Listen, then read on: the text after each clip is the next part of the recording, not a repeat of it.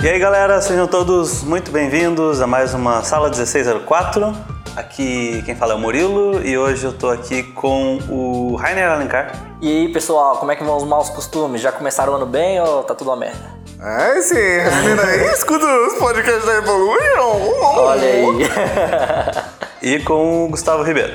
E aí, galera, tudo bem? Tudo bem com vocês? Como tá a vida de vocês? Como foi esse começo de ano? Vocês estão felizes? Pois é, semana passada a gente gravou, né, sobre os maus hábitos para saber como que você evita eles para começar o seu ano. E aí eu já caio matando aqui perguntando, como é que tá teu 2019 já, Rainer? Muitos bons hábitos, saindo pra correr todo dia de manhã. Só fazendo tudo certinho, sem Só, merda. só fazendo tudo certinho. Arrebentou as costas já. Academia, 100 kg de supino. Tudo, tudo certo, tô levando a vida saudavelmente. Dá pra ser melhor ainda, mas ó, Dá, né? Sempre dá. sempre dá pra ser Hoje a melhor. gente vai dar aquela corridinha, né? Vamos dar aquela Corridinha corridinha. lá no parque. Você também, Gustavo? Eu, eu, eu vou, né, gente? Eu tô tentando. Mas principalmente tentar ser um ser humano melhor, né? Porque não adianta. Não, isso daí é difícil. Ih, é difícil. Pois é, esse é o mais difícil. Esse é o bem mais difícil, né? É, é mais fácil correr no parque. É muito mais fácil. É, não, eu vou hoje, ó. Tô faz. Pra quem tá ouvindo, eu fui ontem e eu andei 6 quilômetros. Olha aí. Andei meio que corri, devo ter corrido uns dois, assim, sabe? Não vou superfaturar, foi seis mesmo, assim. Com o tempinho, com o tempinho você melhora. Daqui a pouco É, você foi- tá correndo uma maratona por dia. Foi seis, gente, foi seis. Foi o primeiro dia, não fiz nada antes disso, nem pensei, na verdade, tava querendo esparecer a cabeça, falei, ó, vou lá dar uma corridinha. E daí eu fui lá dar uma corridinha e daí eu comecei a gostar e eu corri, corri, corri. E daí eu só fui embora quando fechou o lugar. Aí sim. Fechou? Fechou, porque fechava Ah, 8 passei- horas o passeio público aqui. Pra quem não conhece, o passeio público é um parque aqui do centro de Curitiba, gente. Ah, sim, pois é. Mas foi meu primeiro dia. Me desejem boa sorte aí, porque hoje é meu segundo dia. Muito bem Um contextualizado. dia de cada vez. Talvez eu vá, talvez eu não vá. Eu espero que eu vá. Vai dar certo. Mas vou, espero que dê boa. Semana que vem eu conto se eu fui uma semana inteira. Meu objetivo no momento é ir sete dias seguidos. Sério? Parabéns. Sete dias seguidos. E meu objetivo a longo prazo é fazer 30 dias seguidos. Ô, vamos fazer o seguinte então, cara. Eu vou instalar o Pokémon GO no teu celular. e você vai correr com a minha conta logada. Vai me dar uma força lá. Fechou. Tri- é, 30 dias seguidos de corrida. Esse, esse é o meu objetivo. E só um outro comentário aqui que eu preciso fazer, que aquilo que você falou no último podcast sobre o meu projeto de 3D, Ó, ó, ó. Cadê o Posta Murilo? Hashtag Posta Murilo de novo. caralho, todo mundo, Rainer, foi lá nos comentários pedir pra eu postar Claro, o projeto. tem que hashtag postar Murilo, Murilo, é, hashtag Posta Murilo aí. Até o Murilo postar, gente. Não vamos parar. É, não pode deixar isso acontecer, não. Não pode deixar isso acontecer, mas ó, eu sou a prova viva de que o Murilo tá refazendo o trabalho. Ele fez um monte, aí ele foi me mostrar, aí eu falei assim, não, tá legal. Mas aí, aí eu ensinei outro jeito de fazer, ele falou, falou, não, vou refazer tudo agora. Aí ele tá refazendo tudo de novo. Mas ele fez muita coisa, gente. Já daria pra mostrar. Mas como ele é um cara muito perfeccionista, ele não quer mostrar. Mas relaxa que ah, no final do podcast, na sessão de comentários, a gente conversa sobre isso. É, o Murilo po- podia. eu vou- Bota lá, posta Murilo. Hashtag posta Murilo, hashtag sneak peek. Eu vou fazer uns updates no- na sessão de comentários. É, hashtag vocês. update na seção de comentários, exato. Updates. Updates. Ô, o Murilo, você podia postar no Discord, né, cara? Da escola. Será? Posta lá no Discord. Ô, gente, vocês estão usando Discord? Eu falo lá com o pessoal no Discord, aí aparece um cara dois dias depois, oi? vou dois dias depois, tudo bem? Eu não vou, não vou falar nada desse cara, não, porque eu também não. Nem sabia. Também é culpa minha, porque eu demoro muito pra voltar. Mas vamos parar com a enrolação. Vamos entrar no tema de hoje. Que é um tema, assim, ó, que muita gente não vai gostar. Porque ninguém quer saber da vida do Rainer. Agora fiquei em choque. Está em choque? Estou chocado. Não, mas é o seguinte, a gente, o Rainer, ele tá sempre aí no, no nosso podcast conversando com a gente. Mas, pra quem não sabe, pra quem acha que o Rainer é só um menino engraçadinho, um menino gosta de fazer graça. Nossa, é um cara que gosta de, de fazer mortal. falar besteira um e dar carinhoso. Uma face bochuchudinha. Olha aí. O Rainer também é um artista aí com alguma relevância nesse mercado. É, só procura o Instagram dele lá, Rainer Alencar, pra você ver. 300 milhões de seguidores. 300 milhões de seguidores, mais conhecido que o Bonafox. Mais rico que o Mark Zuckerberg. Olha aí. Entendeu? É que como a gente é vizinho dele, gente, aí ele vem quando depois de correr assim, fazer uns podcasts com a gente. Deve ser. Saca? Do alto da riqueza dele, ele faz isso pra nós. Então eu acho que também é importante a gente conhecer um pouquinho aí da, da trajetória desse menino e saber um pouquinho sobre as referências dele como artista e da visão dele como artista sobre o mundo. É, lembrando que assim, esse vai ser um podcast. Ele vai falar um pouco da vida dele, mas vai ser uma pegada mais sobre falar na vida dele como artista. E a gente meio que tentar entender um pouco como as referências tipo de arte influenciaram o trabalho dele de criança até agora, sabe? Como isso foi formando o gosto dele e o design que ele tem, a linguagem que ele tem de desenho e como isso foi estruturando o artista que esse moçoilo de 25 anos é hoje. Eu não quero ladainha, Rainer, eu quero saber dos seus sentimentos. É, cê- conta pra gente. Mas antes, gente, calma aí. Antes, se você não curtiu esse vídeo, se você não comentou nesse vídeo, por favor, curta. No final você comenta. Mas tem um botão no caralho do lado, debaixo do curtir, que é inscreva-se. Inscre- se você não se inscreveu nesse canal ainda, se inscreve. Se inscreve agora, por favor. Se inscreve pra gente. Faz toda a diferença. É Tá? isso aí. Rainer, qual que é a primeira lembrança que você tem com desenho? Primeira, primeira assim, que você lembra, Não, de desenho, de, de- com desenho. Você pegando o papel e desenhando. Então, a primeira lembrança que eu tenho disso especificamente foi quando eu tinha uns entre 5 e 6 anos e tinha uma menina que trabalhava lá em casa cuidando de mim e dos meus irmãos quando minha mãe não estava em casa e ela desenhava. E daí eu olhei aquilo ali e falei, nossa, que legal, alguém desenha, sabe? Tipo, a primeira vez que eu vi um desenho sendo feito na realidade, assim. Fora os desenhos feios que a gente fazia na escola, né? Mas eu falo assim, tipo, um, um desenho bonito, digamos assim, sendo feito.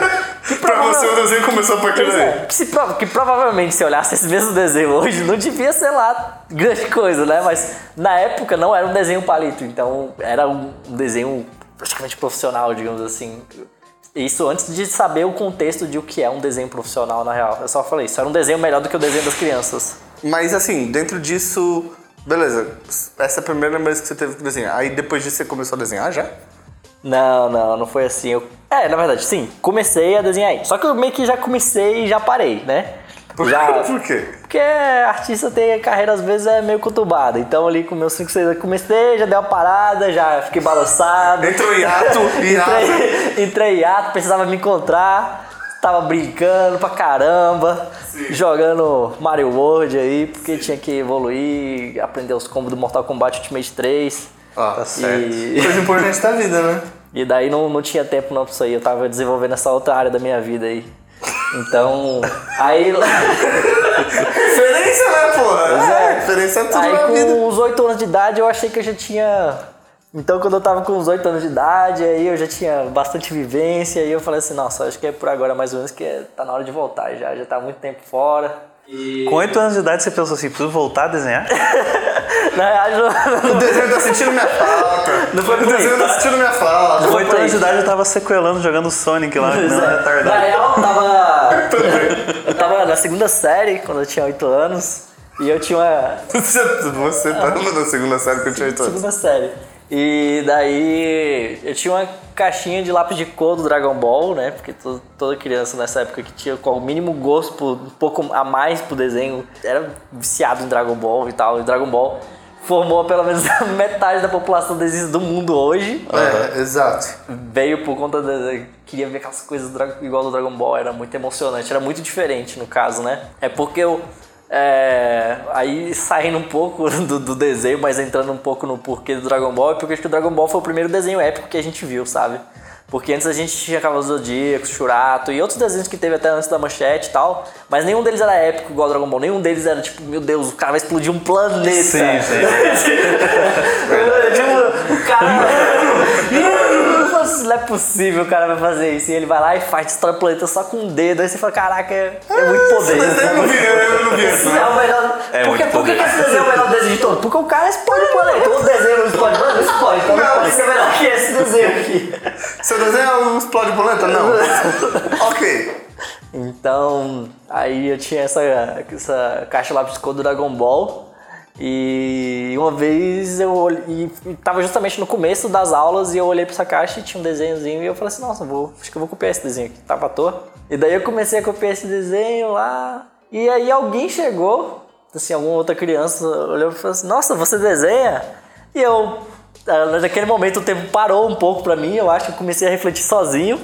E, e eu não desenhava, assim, porque tipo assim, qual, qual que é o meu conceito de desenhar, digamos assim? Todo mundo, todo mundo consegue desenhar se tentar. Não com qualidade boa, mas você desenha, porque você tem a capacidade é, manual de, de, de riscar. Mas pra mim, no caso, quando alguém me pergunta, você desenha? Você tem o costume de desenhar? Sim. Basicamente, ela tá te perguntando, você tem o costume de desenhar? Só que eu não, não tinha, né? Só eu olhei assim, eu só que parecia uma parada legal de dizer que eu desenhava. Tinha que ter uma, uma parada, tá ligado? Quando você, você tá tentando se encaixar na, na sociedade, você, uhum. quem é você? Ah, não, aquele ali é o cara que desenha. aí esse é o momento em que o nome dele virou Rainer do, Rainer do desenho. É. Não, pior que não, mas eu, eu falei assim, ah, aí eu, eu falei, esse tempo parou e eu falei assim, desenho sim. E a partir daquele momento, eu não sei o que aconteceu, se veio a vontade de desenhar antes ou se veio a vontade vontade de, de cumprir com a expectativa de que eu desenhava. Mas ali eu comecei a desenhar mais coisas, copiar mais coisas e foi um justamente esse tempo que eu era criança era só tempo de cópia mesmo, copiava de revista, Herói, e outras revistas que conseguia achar por aí, algum mangá ou outro, que era muito raro na época, até conseguir botar as mãos no mangá. Sim. Tinha pouco acesso. Mas nessa época, e, e aí já começou a se desenvolver tipo uma relação mais porque quando a gente é novo, a gente desenha porque a gente curte, né? Sim. É, de, de frequência, né? No ah, caso. tipo, não, é de, nem de frequência, mas de prazer mesmo. Ah, por, sim, por, por que de você desenhar nessa época? Era bem legal, mas eu não sei, eu acho que. Eu acho que é bem parecido com, com, com os artistas mais velhos também, assim. Eu acho que. Porque tinha um lance de desenhar, mas por, por que, que você desenha, sabe? Por que, que você faz as coisas em geral? É, porque você quer mostrar aquilo para alguém e se validar de alguma forma, em geral, sabe? Pode ser que tem gente que fala assim, não, eu não preciso me validar, posso estar sozinho aqui pra você, mas tipo, em algum momento, às vezes isso aconteceu, sabe? De você querer se validar de alguma forma. E, porra, todo mundo, todo mundo gosta de carinho, todo mundo gosta de atenção e qualquer coisa que você faça que chama atenção quando você é criança e, e alguém olha para você e fala, porra, esse cara faz isso bem, ou seja, joga bola, ou, ou desenha, ou toca música, ou faz qualquer coisa, e isso era um jeito que eu achava que eu conseguia fazer alguma coisa e falasse, nossa, isso aqui as pessoas. Tipo, tem uma atenção aqui. Sim. Saca? Tudo que o Rainer queria, gente, era um pouco de atenção. então você, pessoa, pessoa, não sei onde você está no Brasil. Não sei se você está ouvindo esse podcast. Você que chegou pro Rainer e perguntou: Você desenha? Saiba que você mudou a vida é. de um é. jovem. É verdade, é verdade. Você tem que reencontrar essa pessoa um dia no futuro e falar: Ô oh, filho, que você perguntou se eu desenho, hoje eu desenho. É. Às vezes foi o, assim, o primeiro contato que eu lembro assim, de desenho. Só que, agora eu falei, a partir disso ali, aí eu meio que. Eu desenhava, digamos assim. Mesmo que fosse com uma frequência ridícula de às vezes, tipo, não desenhar um mês, desenhar Sim. um mês, mas tipo virou algo que, que fazia parte do que eu era. A partir daquele ano, a partir daquele ano, eu tinha uma pasta de desenho. Saca? Eu acho, eu acho que isso representa muito. É. Então, tipo, eu tinha uma pasta, só que era engraçado, porque você tem uma pasta de desenho, sei lá, de 2008 que tem 10 desenhos na pasta. Então, tipo, pô, isso aí. E aí, essas, e aí você faz a parte de 2008, 2009, 2010, elas vão aumentando de quantidade e qualidade. Não que seja ficando bom, não, tô só falando aumentando. Daí até ficar bom, porque meu desenho ele foi muito fraco, na real, até eu sair do ensino médio, ele era muito fraco.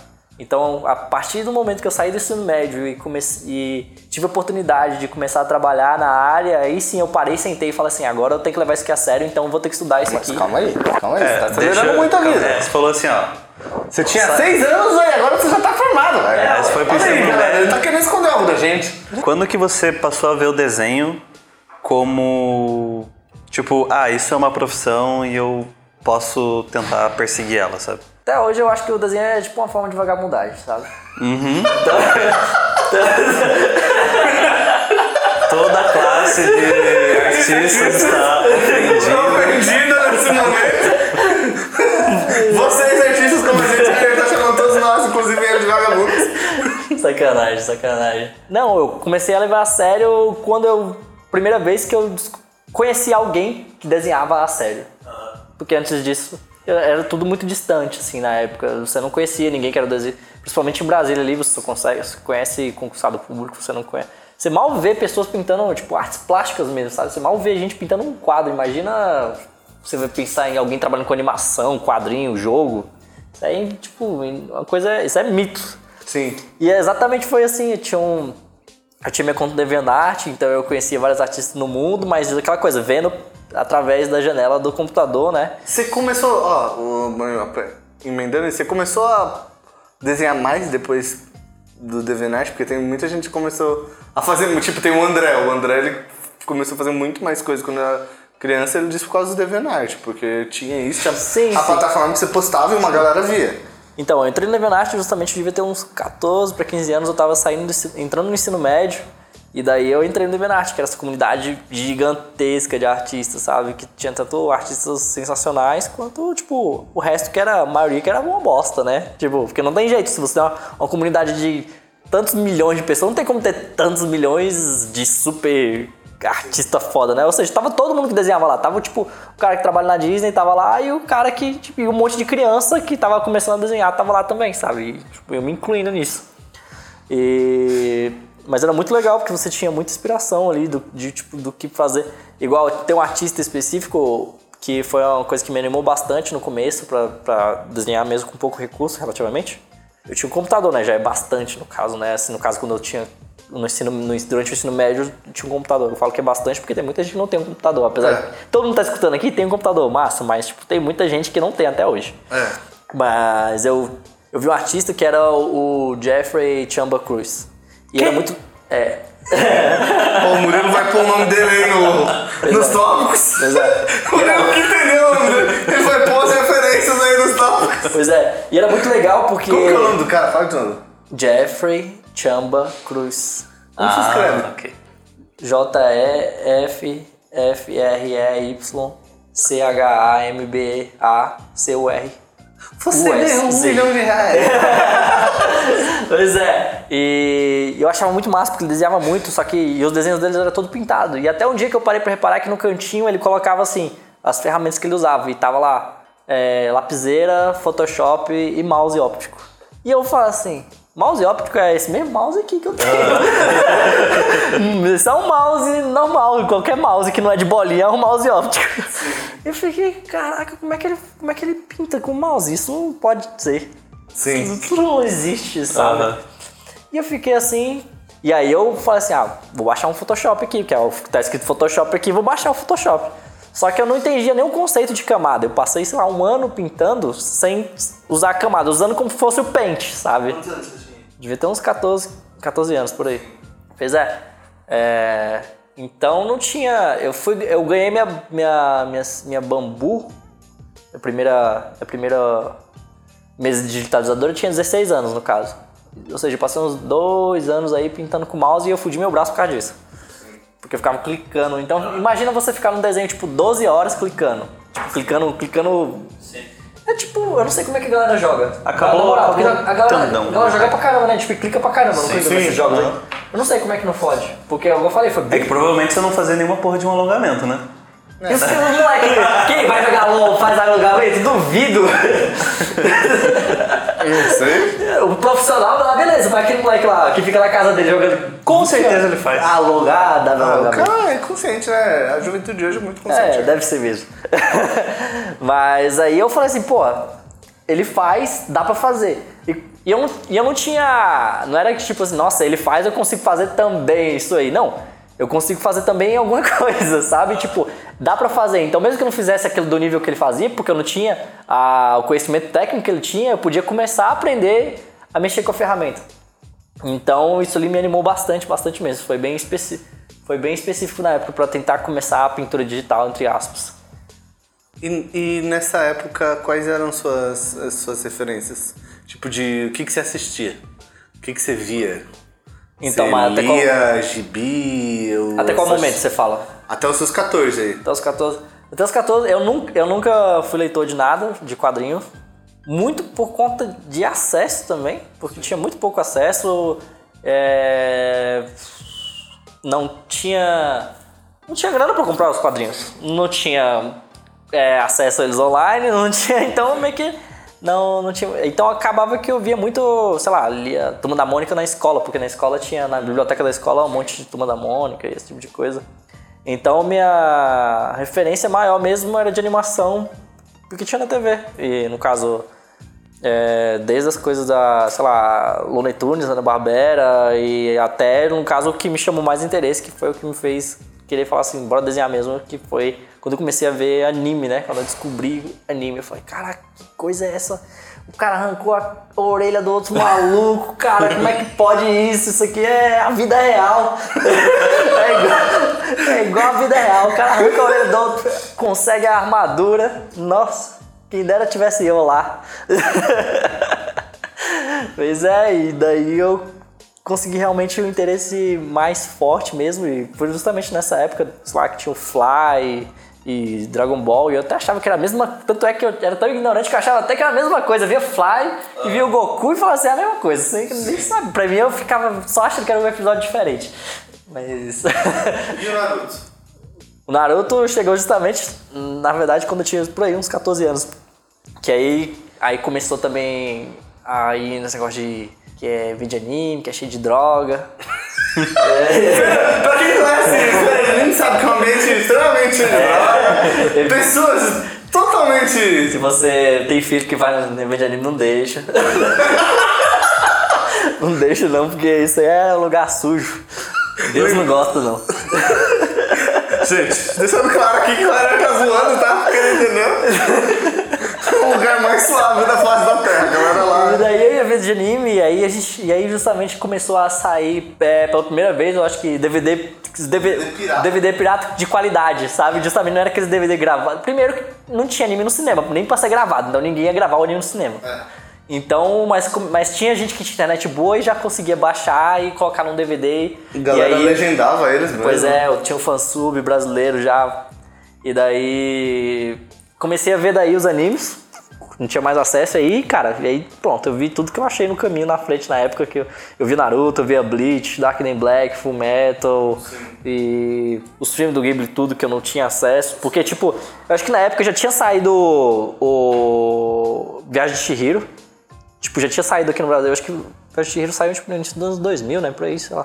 Pois é. Então, o que eu sabia do Ghibli é isso, Viagem de Chihiro. Porque é o que a Disney distribuiu, então todo mundo sabia que existiu, mas eu só olhava assim, não, é um negócio legal, mas não fazia ideia do que, que era na real. Daí, a partir daquele momento, eu pude ir atrás do, do resto dos filmes do Ghibli. Mas tipo, mas, tipo, aí a gente entra numa parada que tipo, eu acho que é bem legal comentar, porque você falou de mangá e você falou. É, uma coisa você fala de mangá e anime e outra coisa você fala dos filmes do Miyazaki, a galera considera uma parada mais artística e tem uma hype em cima disso, porque é muito foda mesmo. Mas, sei lá, você vai falar de Naruto, sei lá, um monte de anime que a gente tem na atualidade, que a gente tinha na nossa época. Ah, tipo, hoje a galera tem uns. Hoje, hoje sempre, sempre teve um, um certo preconceito. Ah, o carinha vê anime, ou o carinha desenha anime, ou o carinha, tipo, faz isso. Hoje tem E- até um pouco menos É, já, né? na, é, naquela época tinha mais, bem mais. Porque quando eu falo assim, na época que eu entrei, eu tinha um puto preconceito. Porra, na época que eu entrei tem oito anos, saca? Tipo, não é muito tempo atrás, assim. Mas até hoje ainda rola, ainda, mas hoje já já tá muito misturado o- a questão da, da desse questão do estilo japonês. Ele tá ele ele veio do Ocidente, assim, porque o que é o estilo mangá hoje, ele veio de inspiração do que estava sendo feito na Disney ah, no século passado. Daí o Japão olhou e falou assim: pô, legal isso aí, bora fazer uma parada parecida. E eles fizeram um anime. Sim. Beleza. Só que aí ele foi se desenvolvendo e virou outra coisa diferente do desenho ocidental. Só que agora esse desenho tá voltando pro ocidente e se misturando. Tinha, isso aconteceu muito, bastante mesmo, é, com os artistas franceses. Eles que foram, acho que, os primeiros que eu que, que, que foram notórios, assim, digamos assim, a misturar as coisas, sabe? Você olhava ali e você nunca sabia, assim, fala, de onde que é esse maluco? Por que que, porque tinha coisa que às vezes parecia ocidental, às vezes parecia oriental, às vezes parecia só um negócio que você não faz ideia do que é, mas que era muito massa. É, os impressionistas começaram a se, se inspirar com as gravuras que a gente via, do, que eles vinham do Japão, que vinha nas caixas, assim, eles pegavam as gravuras e, tipo, eles surtaram, assim, nossa, olha a perspectiva, que louca, essa parada que esses caras estão fazendo, e eles começaram a se inspirar com arte oriental a partir daí, tipo, com cartaz de caixa. Pois é. E daí hoje você vai ter desenhos aí como o do, do Xion Kim e da Ellen Chen. Xion Kim que fez... Eu não sei se ele foi o, o, o lead art de character design no, no, no Big Hero, acho que foi. Mas tá ali ele na, na, na, Disney, a Ellen Chen também fazendo coisa pra caramba, trabalhou agora no Detona Ralph também, no, no, segundo filme. E se você for ver o tanto de mangá que tem no desenho dessa galera, sabe? Tipo, tem, tem mangá dentro do desenho do, sei lá, do Corey Lofts, que é, justamente foi diretor de arte do, do Zootopia, sabe? Sim. Então, não tem muito como você brigar muito ainda com isso. Ainda é complicado, assim, se você for falar assim, ah, um, pegar um desenho que é um mangá bem tradicional, sei lá, dos anos 90, ou até alguma coisa hoje mesmo, bem japonesa, e você trazer para o público ocidental ainda gera estranheza. Você colocar isso numa propaganda, num, num, num filme ou qualquer coisa assim. Mas você já tem agora filmes como. Como é que é o nome daquele filme da, do pessoal que tem a vida trocada lá e. Tem Your Netflix. Name. Tem o Your Name aí, que, que bateu altos recordes de visualização e tal. É, então tá entrando no ocidente, mas ainda é, é, meio estranho ainda. É meio estranho pro público daqui e a gente, a gente entende assim. Mas uma coisa é você pegar aquilo seco, mas outra coisa é deixar isso influenciar no seu trabalho. E, e hoje em dia eu acho que é muito ok fazer isso. E, e antes as pessoas não, não gostavam muito disso porque tinha muito aquela questão do o que, que é feito é o americano e aí o que não é americano não é bacana pra gente também. É. E eu acho também que a galera não entendia até certo ponto por causa de temática também, né? Você pega anime até, um, até certo ponto é uma parada que reflete muito a cultura oriental. Sim. A cultura, a cultura japonesa. Você vai assistir Ghost in the Shell, você vai assistir Akira, sabe? Tipo, sei lá, velho, tá, tem um contexto fodido da Segunda Guerra Mundial e do que aconteceu com o país, sabe? para você entender um pouco das temáticas que estão sendo introduzidas dentro daquele, daqueles filmes, sabe? Então, tipo, tem um contexto de cultura atual deles lá, do, de cultura dos antepassados dele, o que eles mesmos estão vendo dentro daquele anime. Você pega, tipo, sei lá, década de 90 a gente tinha acabado de começar a ser exposto à cultura deles, sabe? Então a gente não entendia muito também. Acho que daí também nasce um pouco do preconceito, daquela parada de a gente não entender, mas você pega Ghost in the Shell, Akira, você pega todos os filmes do Estúdio Ghibli. Pra mim, isso tá mil anos à frente em termos de narrativa de a maioria da anima, de toda a animação ocidental. A gente tira aí, tipo, as animações francesas, sabe? Mas, tipo, é um bagulho muito brutal em termos de, de narrativa, porque ele desde a da narrativa mais infantil, ele tá tentando discutir temas relevantes, sabe? Tipo, do. E muito influenciado pelo pós-guerra. Sim, sim. Porque se você for parar pra pensar nessas animações principais que saiu da Disney na época, da questão das princesas e tudo mais. Assim, independente se é princesa ou não, sabe? Eu acho que tipo, o importante nunca é o tema, mas o que, você vai fazer com aquilo, né?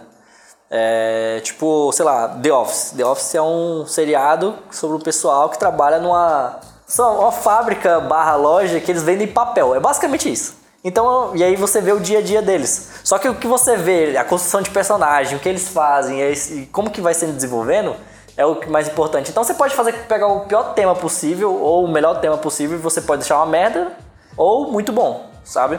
E no caso das princesas, o problema é que eu acho que tinha. Ele, ele era, ele era muito voltado para essa questão do, do, dos sentimentos em si, em geral, assim, sabe? De como, como as pessoas se sentiam, se sentir bem se sentir mal. E aí você pega essas, todos esses filmes japoneses, eles tinham críticas mais sociais, mesmo nas coisas mais infantis, digamos assim. Mais sociais que eu falo que eles envolvem o todo, assim, sabe? Ele não envolve duas pessoas. Geralmente eles são, são coisas que envolvem a sociedade em si, sabe? Sim. E outra coisa que também é, você já tinha também bastante violência, né, no, lá na, nessas animações japonesas que, tipo, eram vistos de forma muito estranha aqui no, no ocidente, porque um desenho, desenho é para criança. Então, se você traz um desenho, se você traz um desenho, ele vai ser violento, o adulto não vai ver porque é desenho e a criança não vai ver porque ela não pode, porque é violento. É, mas você tem que. Aí a galera tem que pensar que a geração que tava fazendo isso era justamente a geração dos filhos do pessoal que passou pela Segunda Guerra e pelas duas bombas atômicas, né? Tem uma galera que, tipo, que nasceu com as histórias de ter um tio que tava perto do lugar onde rolou a bomba, então a galera que, tipo, tem essa pegada da violência incrustada, tipo, meio que na história da família. Pois é, porque a gente tem. Eu não sei se a gente tá desvirtuando muito o podcast. 100%. Porque a gente já tá falando aqui de, de, de cinema de animação, né? é. Tipo. Mas é pra mostrar como uh, mangá e anime. Mas top. é porque, cara, o que o, o Brad Bird, o diretor do, do Gigante de. Gigante. Aço, Gigante. Eu sempre confundo, Gigante de. De ferro, Gigante Ferro. O diretor de Gigante Ferro queria fazer nos anos 90 ali, era justamente ele queria quebrar o, quebrar o padrão da Disney e ele lutou igual um filho da puta É. pra poder conseguir fazer uma coisa diferente do que tava sendo feito na Disney. E tipo, meu Deus, eu tô fazendo uma coisa aqui séria aqui, ó, é desenho, mas é sério também. Tem a, tem a seu drama, tem essa parte. É, é adulto relativamente, sabe? E enquanto, igual eu falei, isso já, já tinha sido feito o Ghost in the Shell, já tinha Akira, já tinha. Isso tudo que eles nem estavam pensando se eles estavam quebrando nada, só estavam fazendo só, sabe? Tipo, eles não estavam tentando falar assim, nossa, esses desenhos bestas que já fizeram antes, vou fazer um negócio muito massa. Não, eu só falo assim, o que, que a gente vai fazer? Vamos fazer isso aqui, pronto. E, e foram fazer isso, justamente porque ele, ele já tinha esse contexto de que a violência era normal, digamos assim, mas não normal de que, tipo, ah, é ok ter violência. Não, mas que ela faz parte da vida. E, tipo, a morte faz parte da vida, a dor faz parte da vida. E deixa, eu acho que eles deixam, em geral, as crianças verem isso também, sabe? Não é como se fosse uma coisa estranha. Nossa, alguém morreu. Caramba, alguém morreu, sabe? Tipo, alguém morreu. Vamos ver como é que a gente trata isso, né? Dentro da parada de cultura oriental, é como que isso influencia o seu desenho? Então, é. Do mangá e o anime, que Pois é. Até no, os mangá- sentidos mais, no sentido mais pragmático, assim. Então, até os 14 anos eu só desenhava mangá. Eu não tinha, nenhum, eu não tinha nenhuma influência no meu desenho que não fosse de mangá. A partir dos 14 anos, eu comecei. Quando eu falo mangá, né? Mangá, anime. Desenho japonês. E a partir dos 14 anos, quando eu entrei ali no Devinart, eu comecei a ver outros artistas que faziam outras coisas diferentes também, assim, sabe? Que não era aquele desenho americano de quadrinho dos anos 90, mas também não era tão mangá. Ou seja, ele- esses caras já estavam fazendo o que eu queria fazer também, que é misturar o- os estilos de desenho, sabe? Porque eu não queria nem fazer tanto um, nem tanto o outro também. Então dali eu já consegui várias outras inspirações. Como eu falei do Chamba, que fazia esses desenhos sensacionais aí, pintava com mouse no Photoshop. E tinha também um outro artista que hoje, até hoje eu acho ele muito foda, mas na época eu, eu, eu falava assim, isso é a parada mais foda que eu já vi, digamos assim, em questão de desenho, que era o Wendy Ling. Esse era o nick dele no DeviantArt. Porque ele fazia essa mistura sensacional e ele, tipo, ele era muito habilidoso, é ainda, é, com, a, com a parte de character design, ele fazia essa mistura de cartoon com mangá e a pintura dele era muito massa e ele era muito original. E ficava olhando assim e falei, caraca, é isso, exatamente isso. Falei assim, um dia eu quero ser como al- alguém, é isso. Tipo, eu, eu me via refletido no desenho dele, assim, sabe? Tipo, não. Não que eu, não, eu não fazia aquilo, mas tipo, fala assim, o que, que você acha que seu desenho evolui muito e fazer as coisas. Onde que ele vai chegar, assim, mais ou menos? Ou onde que você quer que chegue? Eu falo assim, não, eu quero isso aqui, sabe? Na época, eu olhava para aquilo e falava assim. Engraçado olhar hoje, porque hoje eu acho justamente que eu. Tem coisas que eu fui pro caminho dele, tem coisas que não, mas eu, eu, acho, eu, eu acho que isso que eu olhei naquela atrás e olhei e pensei, foi, eu acho que foi o que aconteceu mais ou menos, sabe? Então, tem desenho meu às vezes que, que tem uma pegada mais cartoonizada forte, mas às vezes eu puxo um pouco pro mangá e eu tenho essa influência pesada ainda dentro de mim. Dentro do trabalho eu acabo não utilizando tanto, justamente voltado pro mangá, porque não, não é muito viável ainda, ainda até hoje. Mas tem muita influência do mangá no meu desenho, sabe? Eu acho, sei lá, é, faz parte da minha personalidade dentro como artista. Sim, e daí você tem dessa época que você. é, é, voltando para aquela parada do, do. que o Murilo perguntou. Quando que você começou a ver isso como uma possibilidade? Você soube que dava para trabalhar com isso? Então, descobri que tinha esse cara que trabalhava com isso na minha cidade. Falei, não é possível. E daí eu descobri o DeviantArt dele. Na verdade, eu conhecia o DeviantArt dele, eu não sabia que ele era da minha cidade. E daí, só que depois eu fiquei sabendo que tinha um cara na minha cidade. E aí depois cruzei os dados e descobri que era esse maluco. E daí eu falei assim, ah, eu tinha uns 15 anos justamente, eu falei, ah, posso ir no seu estúdio e tal, não sei o quê. Aí o cara falou, pode, pode. Eu fiquei mó feliz, aí fui lá.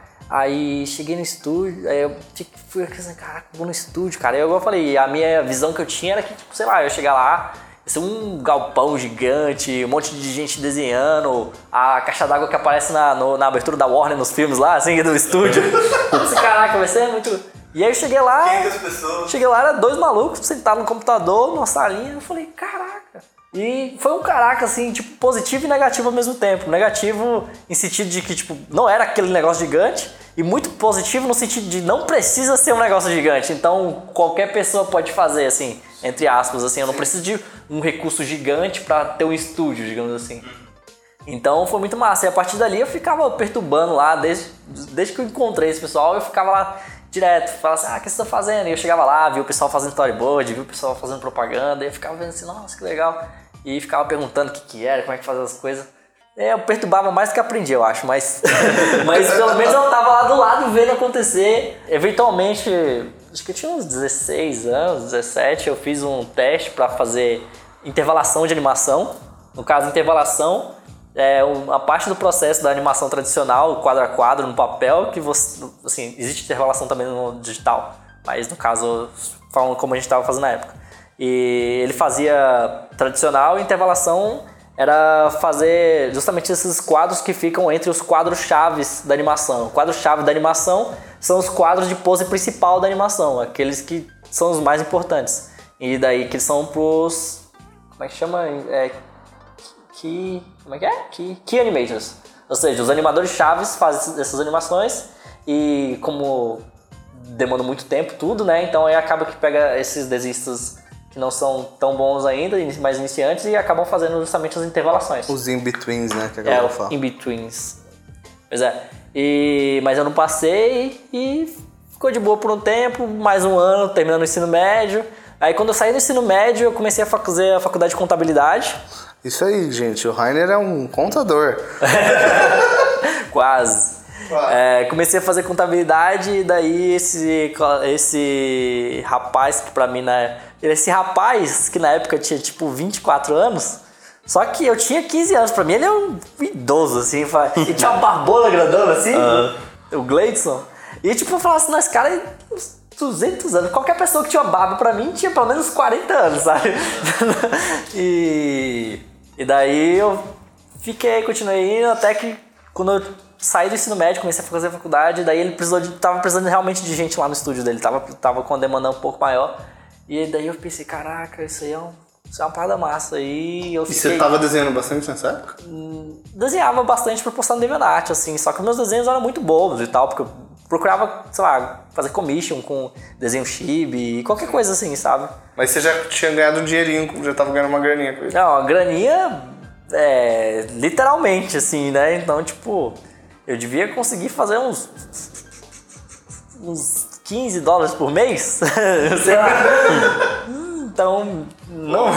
Teve uma época que isso foi muito dinheiro. É, mais ou menos. Eu falei 15 dólares por mês, eu já tava com 18 anos. Se eu tivesse fazendo É, estágio, se 18, eu tivesse né? estagiando, eu tava fazendo muito mais dinheiro. Tipo, não, tipo, não era uma grana boa em nenhuma situação, digamos assim, sabe? Se eu tivesse 14, seria top, vai. É, 14 aí seria massa. Mas não, pois é. Já tava velho, 17, 18 anos já. Não, 12 essa, já. Essa, essa grana já não supria mais. As necessidades de uma vida adulta. Pois é, mas é o que eu fazia e daí eu vi essa oportunidade de começar a trabalhar com desenho. Só que foi, foi meio pesado, porque na época eu, eu também gostava do meu curso de contabilidade mesmo também, sabe? Tipo, eu, eu tava gostando, só que não dava pra fazer os dois, isso eu sabia. E, mas eu decidi falar assim, ah, vou fazer esse curso, eu vou fazer esse curso, não, vou entrar e vou fazer isso, vou arriscar, porque eu posso fazer isso agora, porque mais tarde eu não vou poder fazer isso, eu sei disso. Agora é a, é a hora que eu posso fazer isso, arriscar esse tipo de coisa. Minha mãe ficou meio preocupada na época e tal, mas ela confiou em mim e deixou.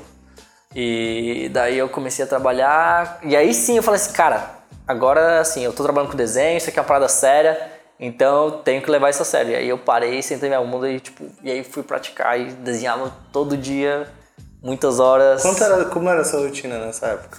A minha rotina nessa época era acordar, ir pro estúdio e trabalhar até da hora de voltar pra casa, dormir e voltar de novo. Durante dois anos. Mas, tipo, você tava fazendo umas horas insanas nessa época? Então, às vezes a gente trabalhava muitas horas seguidas. Assim, foi a época que eu, que eu tava nesse ritmo de que o pessoal fala que é de agência, né? Que é tipo de ficar virando noite, não sei o quê. Então, o que acontecia? A gente não trabalhava tantas horas se você for pensar em quantas horas desenhadas mesmo, quantas horas eu tava sentado desenhando. Mas porque tinha mu- muito, muito tempo de ócio, sabe? Às vezes tinha, às vezes tinha dia, passava dias às vezes sem trabalho. E aí chegava na sexta-feira, de noite, um trabalho que é pra entregar terça-feira de manhã, uma animação de alguma parada, tipo, ridícula, sei lá, e aí ainda chamava mais outros freelancers, e sei lá. Então, e aí ficava um inferno ali durante quatro dias, o pessoal trabalhando muitas horas. Mas é que eu falei, se isso tivesse sido dividido de forma saudável durante os dias, provavelmente teria dado normal, uma quantidade normal de horas de trabalho.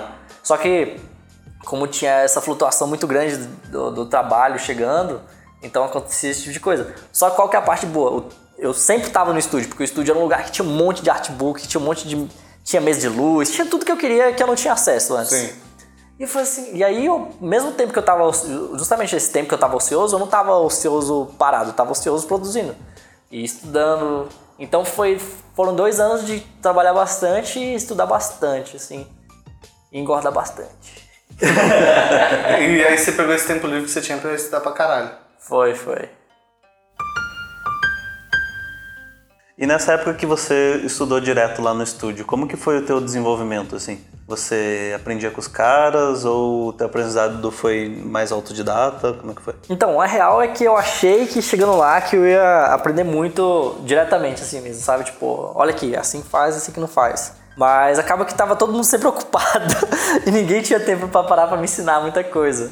Então, o meu tempo era muito com os livros e com a internet. E só que não tinha muito material didático bom também, sabe? E eu tô falando, tipo, pô, tem pouco tempo, seis, sete anos atrás, sete, oito anos atrás, no caso. Mudou muita coisa tipo, em termos de informação. Atrás, cara, hoje em dia tem tanta coisa, tem tanta coisa, tipo, muito, muito material de qualidade, sabe? E fácil, sabe? Tipo, tem pô, um quanto de material hoje tem em português, sabe? Tipo, pô, tem o que o porra do canal aqui. É, o canal da Rede tem um monte de tipo, coisa. Pô, caramba, tem tanta coisa, sabe? Tipo, caraca, se eu tivesse, eu falei, se eu tivesse tido acesso, tipo, a uns vídeos como esse que tem na, na, na Revo hoje, cara, tipo, esses do YouTube mesmo, eu tô nem falando das aulas mesmo, Sim. tipo. Só os vídeos gratuitos. Os vídeos gratuitos, eu falei, caraca, eu tinha, eu tinha evoluído numa velocidade muito maior, assim, sabe? Então é, então eu tive que aprender com, com a vida, né? então, ou seja, eu tinha que. Então, qual que era o meu método de estudar naquela época? É o mesmo método que eu uso até hoje, que é basicamente tentar quebrar as coisas para tentar entender elas. Tanto é que, no caso, a parte de desenho era mais, relativamente mais simples de entender isso. Porque eu pensava, eu tentava fazer o quê? Eu quebrava as coisas em signos e símbolos, digamos assim, e tentava adicionar na minha biblioteca visual, ou seja, o que eu lembrava de formas em geral. Então eu via um desenho, sei lá, do Carter ou do Nicolas e eu falava assim, pô, que massa, por que, por que, eu acho massa esse desenho por que, ele é diferente dos outros? Aí eu falei assim, por que, que o desenho do, do, do Nicolas ou do, ou do Carter é diferente do desenho do Glen King, sabe? Que é sensacional também, mas por que, que ele é tão diferente? Aí eu penso assim, ah, eu consigo ver o tanto que o desenho do Glen King tem movimento e tem expressão, e eu falei assim, por que, que é diferente do desenho do Carter Good? Eu falei, pô, olha o tanto que ele exagera na forma, sabe? Olha o tanto que ele brinca com as formas básicas em si, sabe? Sim. Olha o tanto que esse personagem. Aí eu falei assim, mas e o que que isso, o que que isso faz no personagem? Porque ele.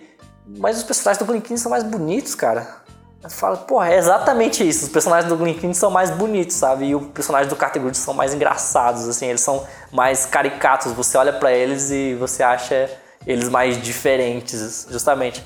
Só que o trabalho do character design é basicamente fazer personagens mais diferentes, né? Sim. Então, como que você vai desenvolver isso, né? Então, por isso que eles são referência aí não só minha, quanto de todo mundo que faz character Sim. design, porque eles conseguem fazer várias coisas, várias diferentes, brincando com o que são as formas básicas, sabe? Mas através de você tipo quebrar esses elementos, você conseguir entender como melhorar o seu próprio desenho. Pois é. E não só melhorar o meu desenho, mas pensar realmente assim, como que eu poderia reutilizar aquelas formas básicas, sabe? Eu pensava assim, pô, ele fez um quadrado. Como que eles chegaram ele ali, fez, né? Ele fez um cara ali que é basicamente um quadradão assim mesmo, sabe? Bem seco, assim.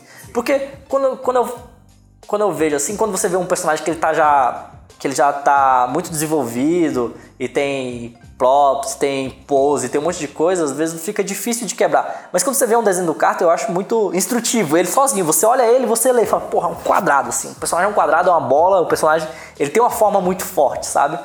E eu pensava assim, porra, ele fez um personagem aqui no quadrado aqui. Eu falei, pô, também consigo fazer um personagem aqui no quadrado aqui, vou fazer aqui. Aí ficou uma merda. Mas você fez um personagem ali que tinha aquele formato, sabe? E você vai entender, beleza, dá pra fazer assim. Se dá pra e aí fala assim, se dá pra fazer naquele quadrado, então eu posso fazer um quadrado mais esticado e ter um personagem ali dentro também? Fala, porra, consigo. Sim. Então você vai tentando quebrar isso e eu falei, eu achei mais fácil quando eu vi essas pessoas que usavam de forma mais forte e evidente o que eles faziam. E eu também tentava isso com pintura digital, só que pintura digital também é, é mais difícil porque é o seguinte, o desenho você tá vendo todas as camadas do desenho de uma vez, digamos assim, é, em geral. Mas na pintura não, na pintura tem muitas camadas, Tem um monte de camada por cima, né? tem um monte de camada, por- ou seja, às vezes você não sabe quais foram as primeiras, você não sabe não, às vezes você não tem como ver o- como que foi o começo, porque ele cobriu Qual foi tantas o vezes. processo do cara, né? Pois é, você ele cobriu tantas vezes e aí fica difícil de você quebrar e falar assim: ah, ele fez isso e depois ele fez aquilo e depois ele fez aquilo. Às vezes você ainda consegue quebrar quando o processo do quando o desenho do- é muito limpo, porque você olha e fala assim: ah, tem essa camada aqui que eu tô vendo que ela é uma camada totalmente básica.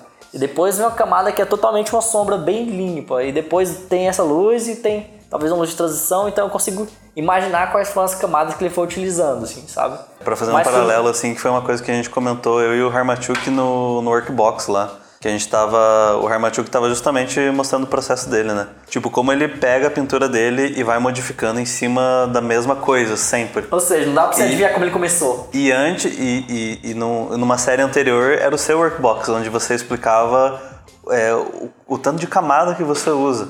Então, se você vê a imagem final dele, sua, tipo, realmente não tem como saber o processo. É Aham. muito diferente. O que, que tem como fazer? Que era o que eu fazia com a pintura digital na época também.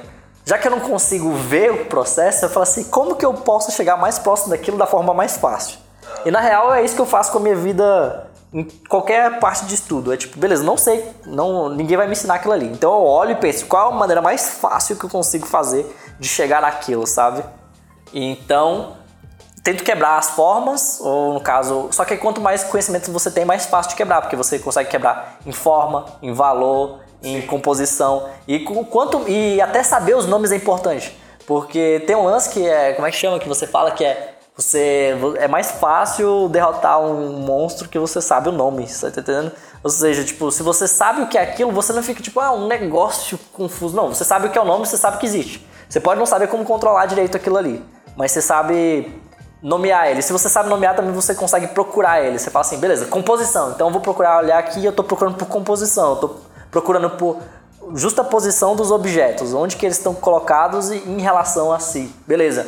Então eu posso não manjar muito de fazer uma parada foda, mas eu posso olhar uma parada foda e olhar e identificar onde que eles estão. E falar assim, ah, olha que massa, sabe? Olha como é que esse cara utilizou isso aqui. Então eu não saberia ir lá e fazer igual a ele, mas eu consigo olhar e ver o que ele fez. Então por isso que é muito importante é, essa noção básica, que igual eu falei que na época eu não tinha, então eu tinha que era muito intuitivo.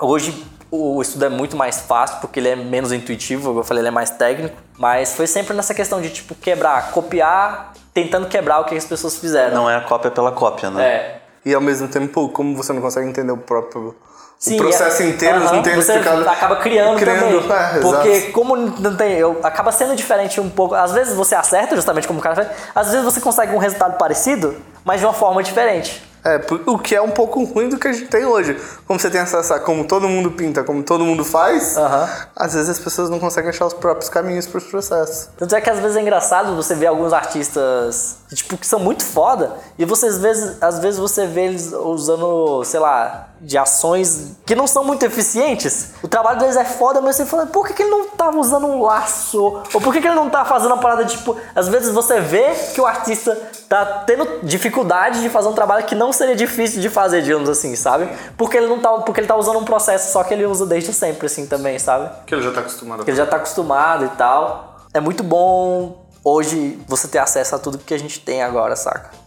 Canal da Escola Revolution. É, se você não conhece nosso canal, meu amigo. Não conhece esse canal aí tá difícil, né? Gente, tem tanto canal. Tem a gente, tem milhões de canais. Tem o Rafa, tem Exato. o Iconic, tem 200 mil canais hoje em dia. Tem o Proco, tem inglês, português, espanhol, chinês, tudo que você quiser hoje. Então, quem só não acha conhecimento quem não quer.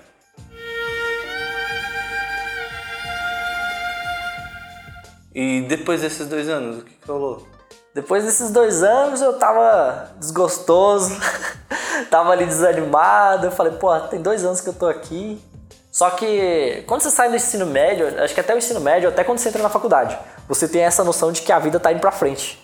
Porque você tá primeira série, segunda série, terceira série, oitava série, primeiro ano, segundo ano. Você, você sente que você tá evoluindo, assim, mesmo que você não esteja evoluindo porra nenhuma, você sabe assim, a minha vida tá indo pra frente, alguma coisa tá indo pra frente. Tem um número que tá aumentando aqui. Acontecer. Os números estão aumentando. aqui. Não que algo vai acontecer no final, digamos assim. Vai, você vai mas, morrer. mas tá subindo, sabe? Você não sente que sua vida tá estagnada. Agora quando você tá no momento que você tá ali e você pensa assim, pô, eu tô aqui no trabalho há dois anos, mas tipo, esse ano meio que foi igual ao ano passado. Qual. E o que, que não me garante que ano que vem não vai ser igual esse ano e o outro, e o outro, e o outro? E eu comecei a me sentir meio desesperado. Eu falei, caraca, eu preciso. E eu não tava mais satisfeito com, com o meu rendimento financeiro também e tal. Eu só tinha grana pra pagar minhas coisas básicas mesmo. Quando eu falo pagar minhas coisas básicas, não era sair de casa e pagar o básico. Era minhas coisas básicas, sei lá, sair, comer, comprar um videogame que eu queria, alguma coisa assim. Mas. E. Mas uh, isso não foi o, a- o ponto-chave ainda. Tinha questão de eu tava muito cansado da má educação brasileira com os artistas. E no caso, não é tipo, meu Deus, ó, o pessoal não trata bem os artistas. Não, eu era artista e eu estava sendo maltratado. Então eu falei assim, não, não dá certo essa merda aqui. Eu posso, se eu posso muito bem estar fazendo um pouco que eu falando. Não tinha problema com a minha faculdade de, de contabilidade, eu gostava até. Então eu falei assim, pô, se eu gostava daquilo ali, eu não era mal, por que, que eu não vou voltar pra isso ali onde tava tudo certo e tô aqui nessa merda aqui me fudendo pra caramba e tal. E aí eu parei de desenhar.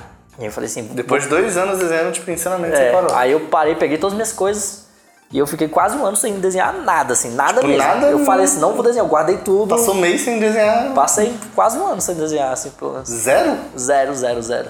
Eu só estudava, só que aí tudo que eu fazia com desenho, eu tava fazendo com, com a faculdade lá. Eu tinha entrado na faculdade, tava estudando direito constitucional, direito civil, administrativo. Eu tava. Meu Deus. Estudava, estudava, estudava, pra, tava estudando pra caramba e tal. E tava indo bem as coisas. Só que. pra quem não sabe, Rainer é um menino esforçado. Muito esforçado.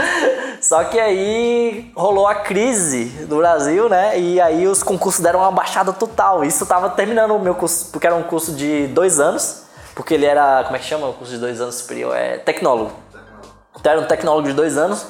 No final do meu curso, não tinha concurso pra fazer.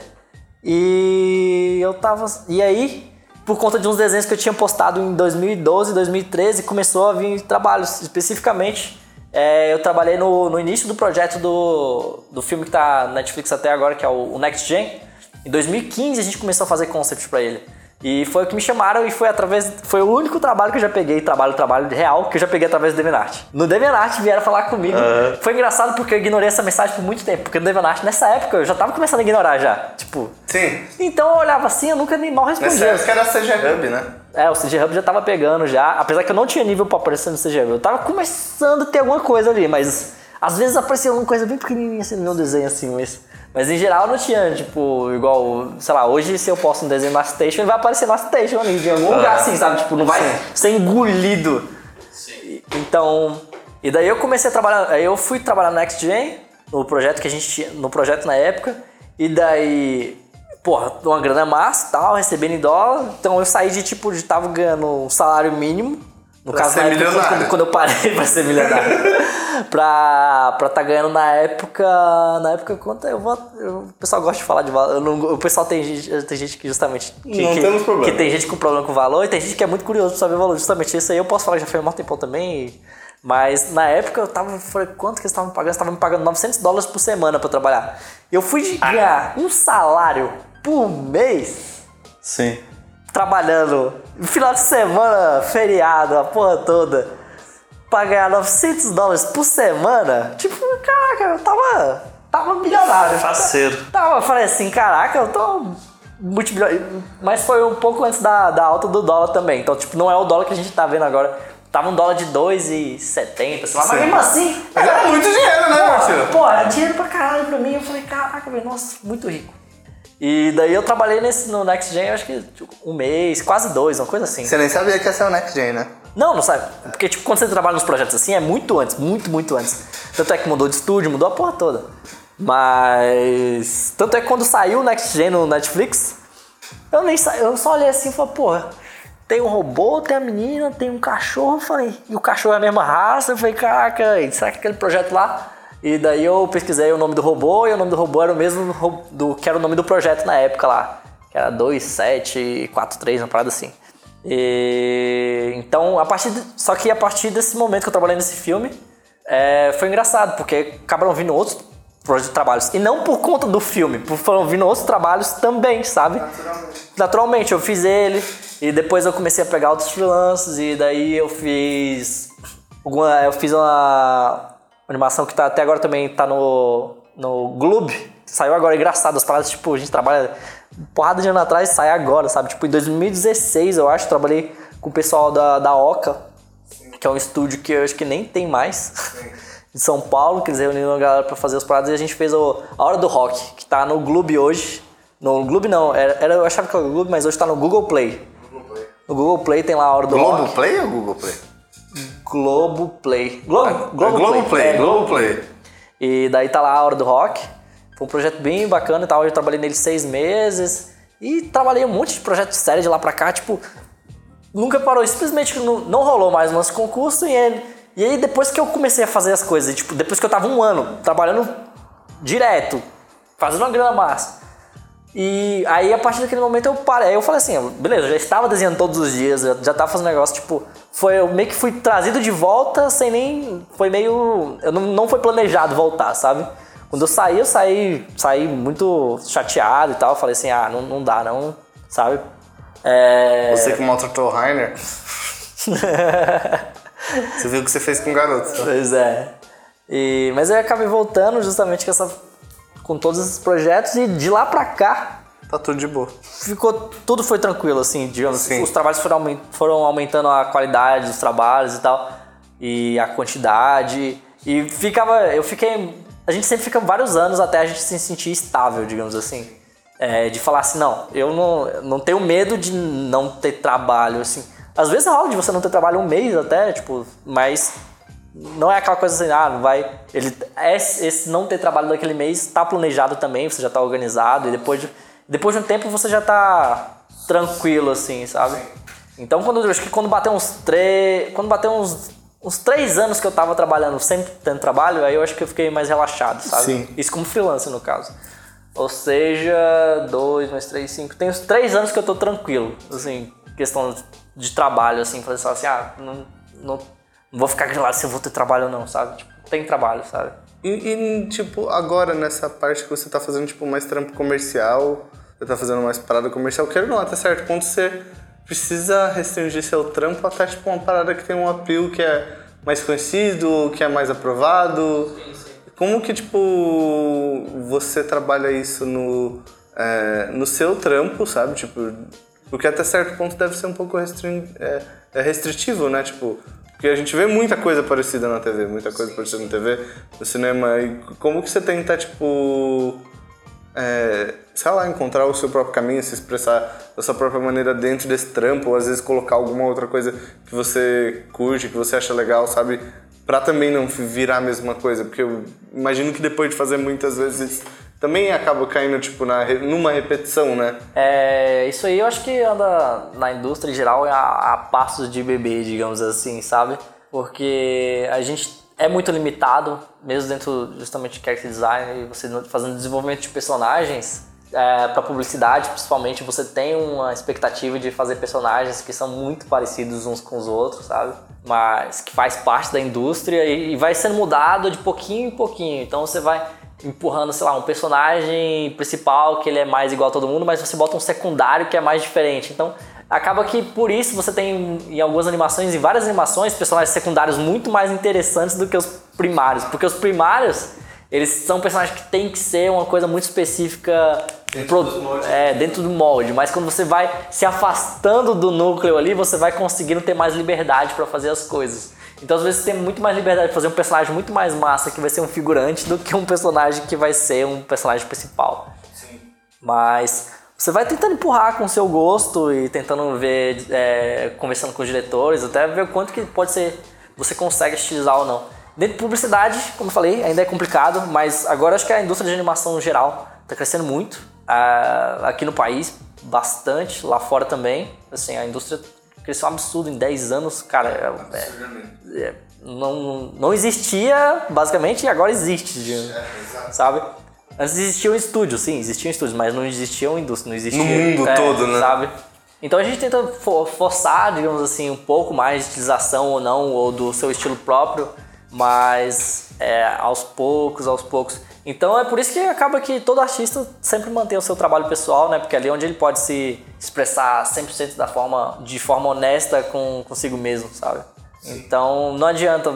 O trabalho de estúdio, por mais legal que seja, é muito difícil que ele vai, tipo, ser 100% do que você é. Sempre vai ter um pouco de coisa ali que você fala assim, ah, é massa, mas eu queria fazer outra parada realmente que é 100% eu. Então você acaba fazendo seu trabalho pessoal sempre. Sim. E é muito, é muito difícil você ver um artista que não tenha um projeto paralelo. Se, ele não tem, provavelmente é porque ele tá, tipo, desanimado. Por algum motivo, fala assim, não, eu tô desanimado, então eu vou lá, faço meu trabalho, volto pra casa aí e, já e não quero saber de desenho também. Quais são suas referências agora? As minhas referências agora são referências que já tem um bom tempo, assim, justamente quando eu entrei lá no estúdio é, do Gleidson e, e vi um monte de artbook e ali eu comecei a aprender o nome dos artistas, né? Falei assim, ah, Carter Goodrich, esse cara faz personagem pra porra toda aqui, fez Simba, fez Brave, fez Hotel Transilvânia, tá fazendo coisa pra caramba. Tipo, e não era só assim, ah, eu li o nome e pronto, já aprendi. Não, eu via o cara vi o desenho, vi o nome e vi o desenho, porque no, no artbook tem lá o nome do, de quem desenhou, né, e o desenho. E ficava vendo aquela repetição e falava assim, beleza, agora eu identifiquei aqui quem é esse cara aqui com os signos que ele usa e nas repetições dele. Falei, massa. Aí você, ah, Nicolas Marley, pô, o cara fez o Como Traça o Dragão, aí fez Kung Fu Panda, fez B-Movie, fez um monte de filme e você fica vendo assim, pô. E os designs escolhidos no final são sempre os deles, assim, tipo assim, a maioria, digamos assim. Quando os caras estão no projeto, a maioria acaba. Pô, por quê? Eu ah, então eu tô entendendo aqui. Então esse cara aqui, ele, ele consegue. Olha o que ele consegue fazer de diferente, sabe? E prestar atenção nisso e tentar aprender com os caras. Eu acho que até hoje eles são, tipo, as maiores referências que eu tenho, acho que de desenho, o Carter Goodrich e o Nicolas Marley. Mas já tem muita coisa nova também, tem artistas novos que justamente, que às vezes tem a minha idade, às vezes até menos no DeviantArt, ou DeviantArt, no, sei lá, que você encontra no, no ArtStation, né? É, mas, porque você consegue muita influência, mas tem- eu tenho influência também de outras coisas, igual eu falei, como eu tenho muita coisa japonesa também, sabe? Então tem, tem influência do Miyazaki, um pouquinho, mas, mas tem, sabe? Tem influência de Katsuhiro Otomo, um pouquinho, mas tem. Tem influência de. Você tem o Koji Morimoto, que é um diretor justamente do Estúdio 4 Graus, que é um estúdio que eu acho muito foda e que eles fazem, tipo, eles fizeram o Animatrix e um monte de coisa ali que, que eu acho sensacional até hoje. É, porra, é, é muito, muito massa e eu, eu tenho também no meu trabalho, sabe, tudo isso aí. Sim. Eu vou trazendo. Mas tem, tem muita coisa nova cada dia aí surgindo e a gente sempre dá uma olhadinha e fala assim, às vezes você não consegue. Às vezes você se inspira numa peça de um artista que você nunca viu, assim, e, tipo, você nunca vai ver o desenho dele porque você me salvou, sei lá. Mas você vê uma parada assim e fala, pô, legal isso aqui. Aí você começa a adicionar aquilo no seu desenho também, na sua biblioteca. Então é isso, gente. Esse papo vai ficando por aqui. Foi muito bom esse papo. Bom ver que o Rainer ele sabe alguma coisa. Que ele não fica só falando merda aí. Bom, se você gostou desse papo do, do Rainer sobre o trabalho dele, o Rainer é um dos artistas convidados do Utopia. É, galera, Topia. Você conhece Topia? O que que é lembrar. Topia? Cala a boca, Rainer.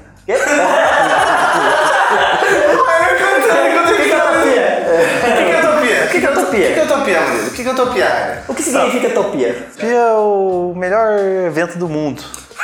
O melhor evento do planeta! É um evento onde a gente reúne vários artistas para fazer várias palestras e oficinas. Se você não deu uma olhada no Utopia do ano passado, entra no canal da escola e procura o vídeo do Utopia que você vai achar foda. E esse ano vai ser mais foda ainda. Vai então, ter 30 artistas do planeta todo. Vai ser muito top, vai ter gente, a gente vai reunir toda a galera da nossa área, desde ilustração até 3D, vai ter gente que trabalhou pra Disney, pro God of War, pra porra toda assim. Vai ter os artistas mais top e vai ser muito massa, porque a gente vai conseguir reunir toda a galera da nossa área, tipo, em três dias. Pra quem não sabe, vai ser em junho, né? E vai ser muito massa, porque o legal do Utopia é, tipo, a gente reunir a comunidade, assim. É, e só para fechar, se você não ficou curioso ainda, vai ser num castelo.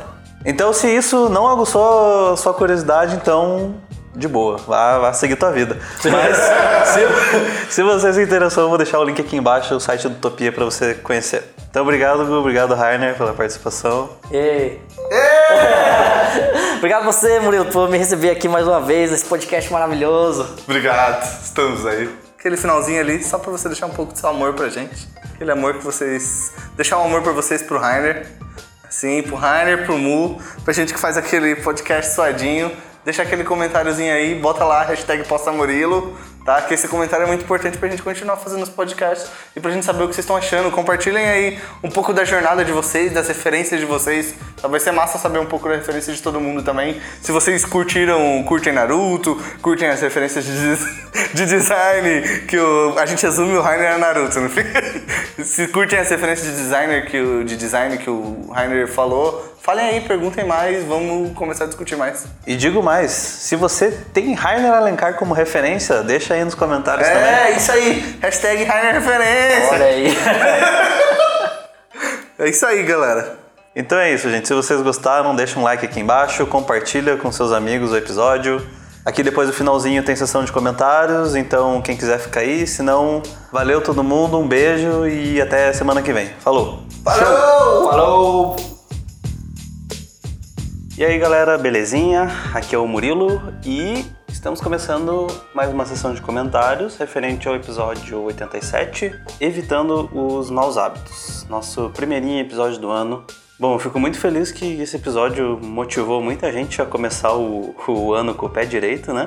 E, bom, vamos dar uma olhadinha no- nos comentários e mensagens que a gente recebeu. Primeiramente, vamos conversar sobre essa, esse tal de posta Murilo aí que o Gustavo inventou.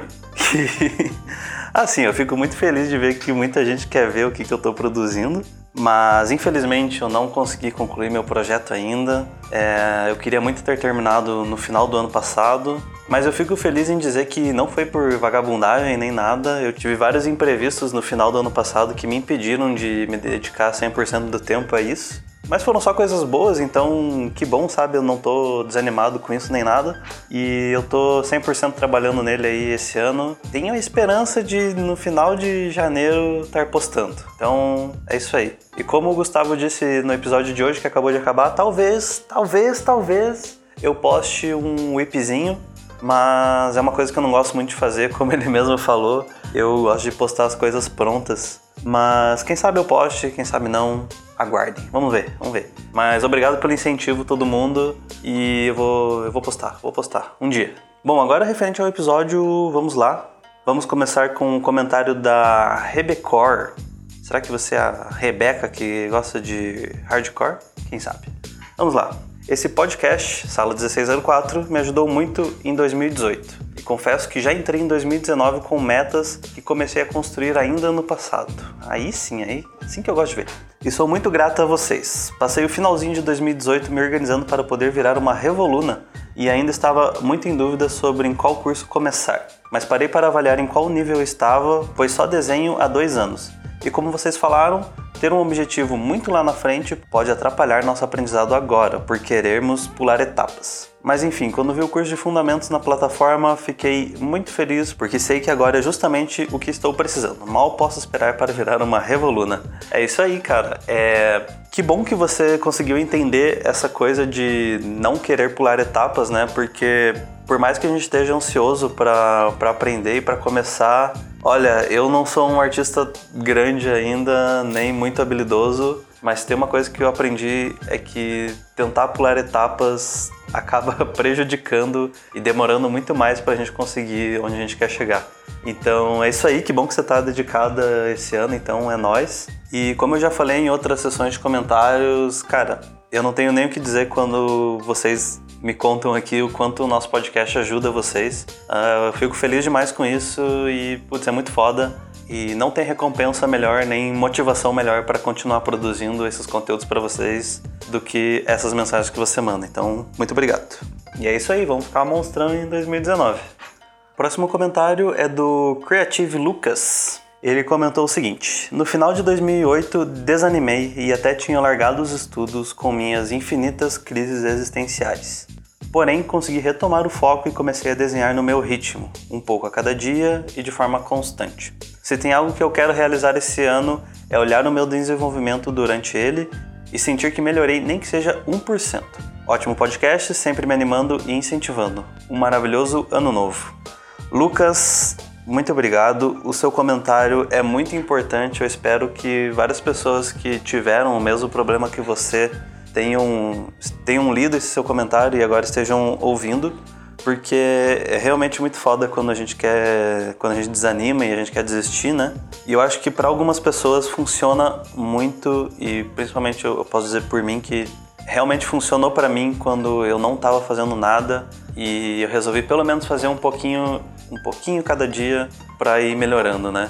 Eu acho que quando você está com o problema do desânimo e tal, é tenso você querer entrar numa rotina muito forte, porque daí você acaba não conseguindo cumprir ela e você acaba se desanimando ainda mais, né? Então, cara, que bom que você tá, que bom que você tá conseguindo fazer um pouquinho a cada vez. Eu tenho certeza que você vai evoluir muito dessa forma e pode ter certeza que em pouco tempo você vai começar a notar seu esforço e você vai começar a fazer cada vez mais e melhorar cada vez mais. E digo mais também, né, para fechar, é não sei se você já ouviu, mas a gente tem alguns episódios que a gente fala é, justamente sobre esse desânimo, sobre viver um, um, dia de cada vez. Inclusive tem um episódio que é Vivendo um Dia de Cada Vez. Se você não ouviu, recomendo que você escute, porque a gente conversa bastante sobre esses probleminhas assim.